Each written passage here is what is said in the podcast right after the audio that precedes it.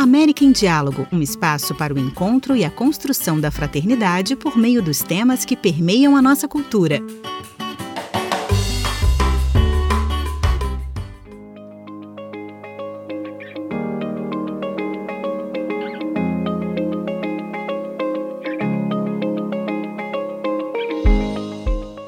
Estamos começando mais um América em Diálogo. Cidade Nova Brasil apresenta neste episódio uma reflexão sobre o conceito de fundamentalismo religioso e sua aplicação na atual realidade latino-americana. Para falar sobre esse assunto, convidou a jornalista Magali Cunha. Ela é também pesquisadora na área de comunicação e religião, com especialização no campo evangélico. Magali Cunha fez mestrado transdisciplinar em memória social, com foco em comunicação, e doutorado em comunicação, trabalhando sempre temas no âmbito da comunicação religiosa. Desde 2019, ela coordena o coletivo Bereia, voltado à produção de informação e checagem de notícias que tem grande impacto em ambientes religiosos, especialmente cristãos católicos e evangélicos. No início da nossa conversa, Magali Cunha apresenta a origem e raízes do fundamentalismo religioso.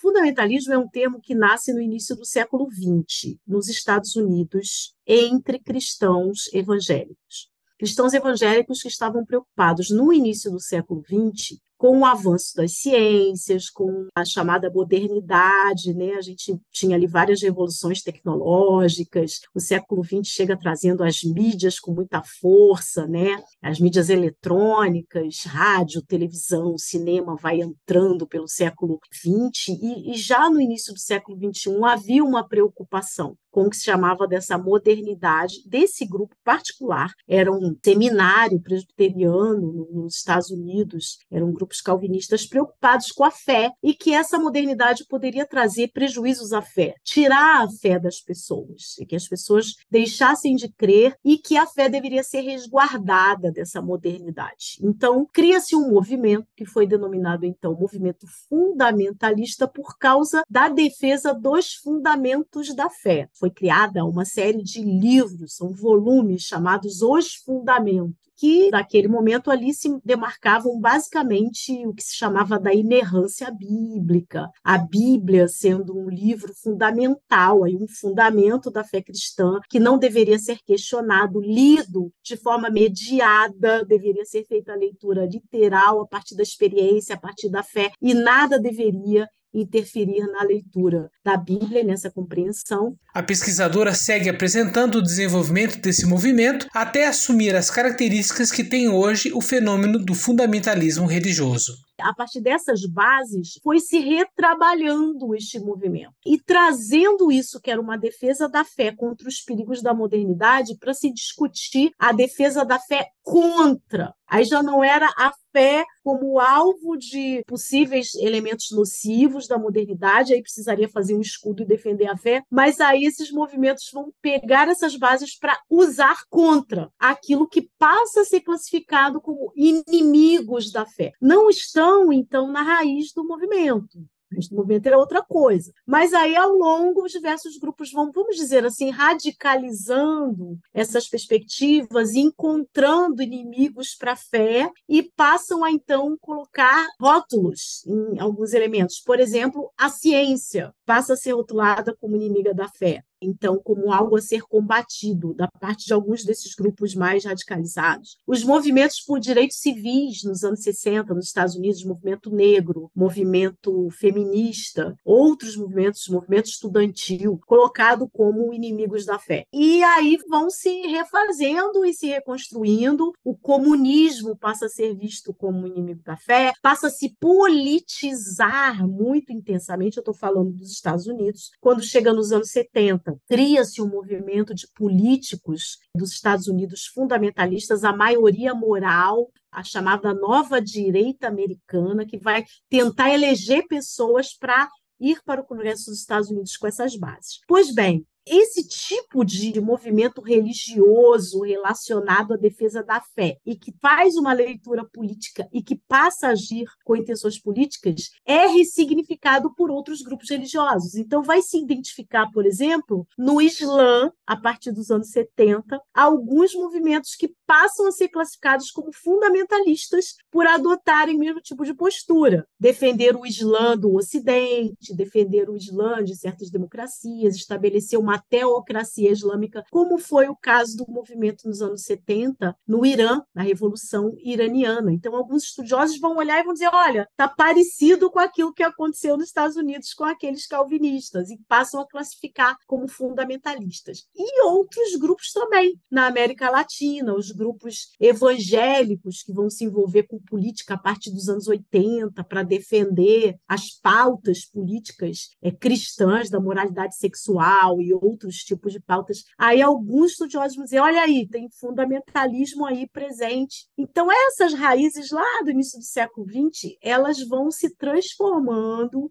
em diversos momentos lá dentro dos Estados Unidos mesmo e fora dele, tanto cristãos como de outras religiões. Com base na sua participação em uma pesquisa realizada em nível de América Latina, encomendada pelo braço latino-americano da Organização Ecumênica Ata Aliança, Magali Cunha apresentou uma leitura sobre o fundamentalismo religioso presente hoje no nosso continente. Então, um elemento muito importante é a palavra que eu não citei em momento algum da minha primeira explicação e que foi identificada na pesquisa de 2020, que é o universo católico romano. E isso caracteriza a América Latina, que são os fundamentalismos no campo católico romano. Até então, pesquisadores olhavam o fenômeno fundamentalista como um fenômeno dos evangélicos e dos islâmicos, e alguma presença com judeus. Na pesquisa que nós fizemos, nós identificamos que essas características todas que eu listei estão presentes em alguns movimentos católicos em países da América Latina, que atuam no espaço político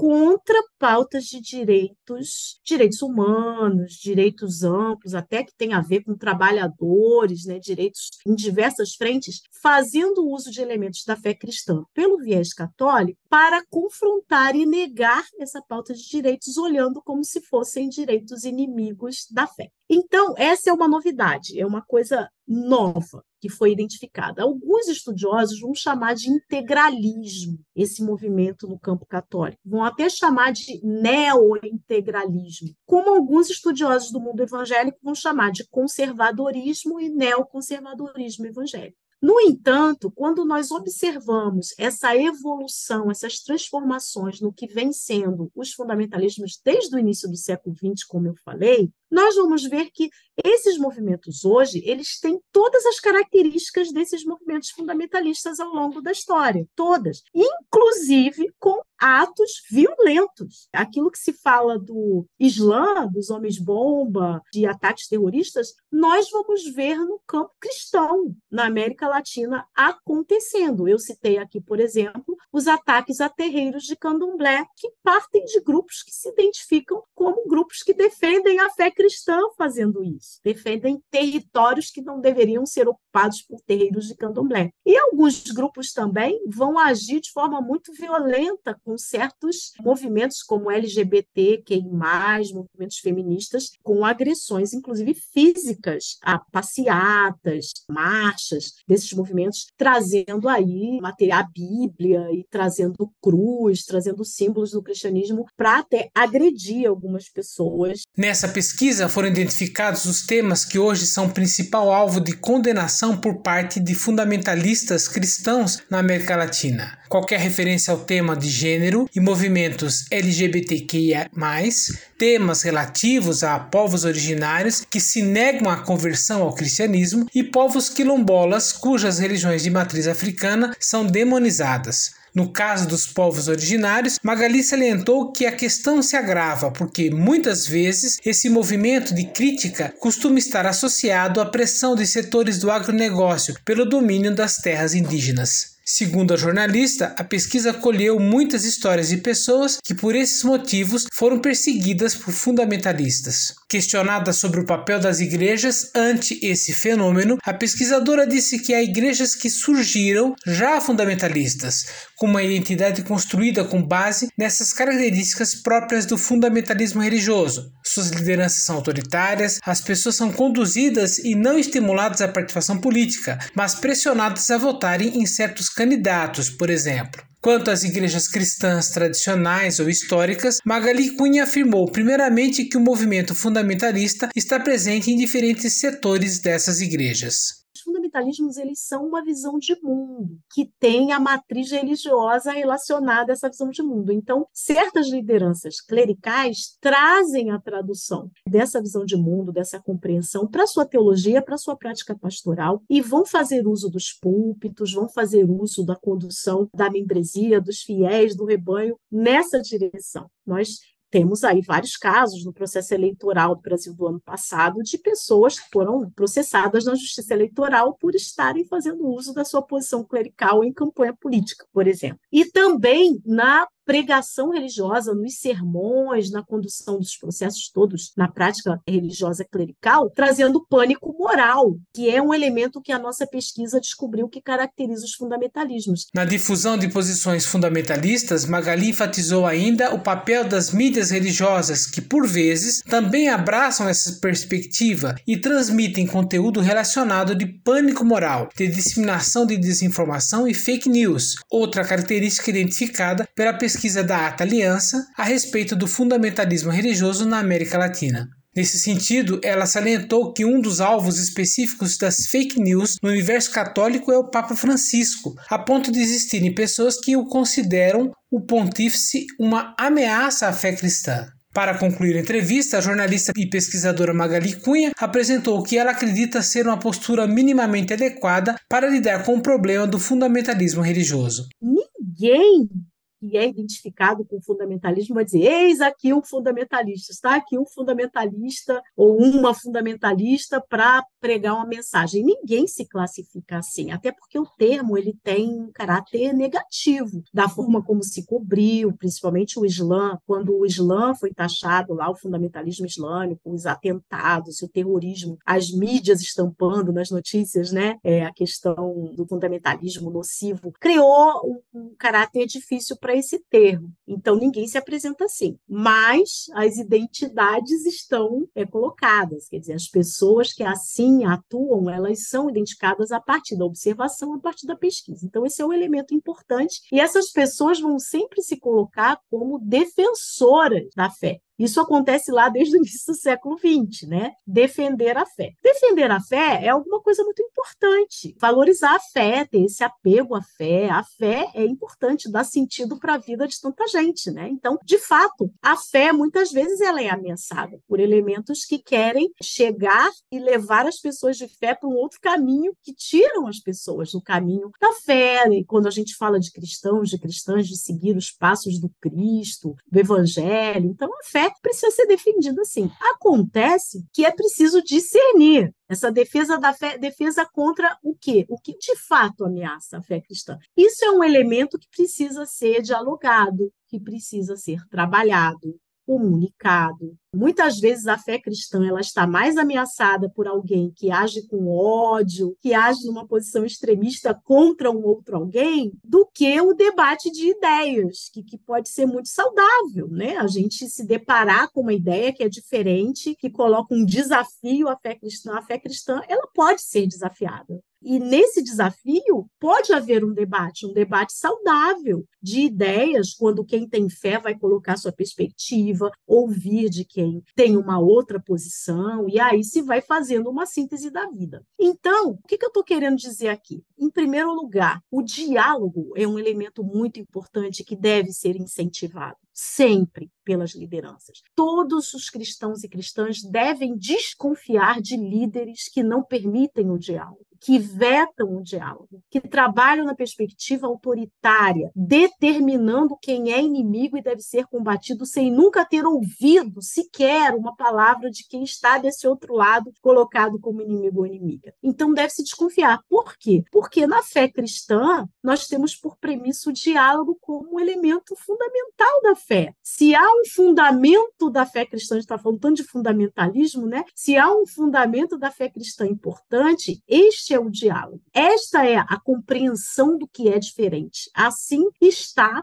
nos evangelhos. Jesus o tempo todo lidou com diferenças, com debate, com pessoas que o desafiavam e nunca se negou ao diálogo. Segundo lugar, o enfrentamento dos extremismos e do ódio que vem pelas mídias. E os extremismos e o ódio que vem pelas mídias, ele vem com a dimensão do pânico moral e da desinformação com muita força, como já falei. Então é necessário, é fundamental que as pessoas das igrejas, as pessoas que estão no campo cristão, no campo das outras religiões, sejam alertadas que estão sendo usadas como público para serem alvos e para serem propagadores e propagadoras dessa desinformação e desse pânico. Por isso há que haver uma formação treinamento mesmo para as pessoas não deixarem de usar as mídias, mas saberem se relacionar com essas mídias e saberem ter a, a pessoas astutas é, e, e alertas quanto àquilo que vem a ser a propagação, ainda que venha de uma liderança clerical.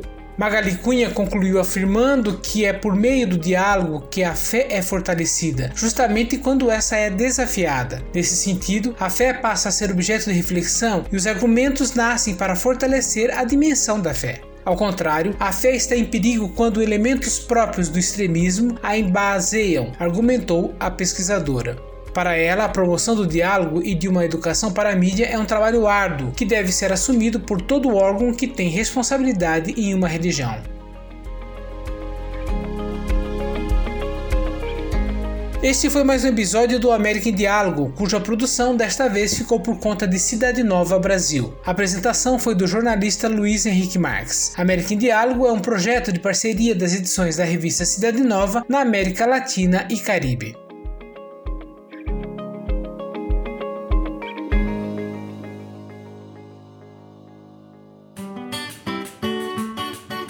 América em Diálogo é uma produção da Cidade Nova Latino-Americana e Caribenha. Muito obrigado e até a próxima!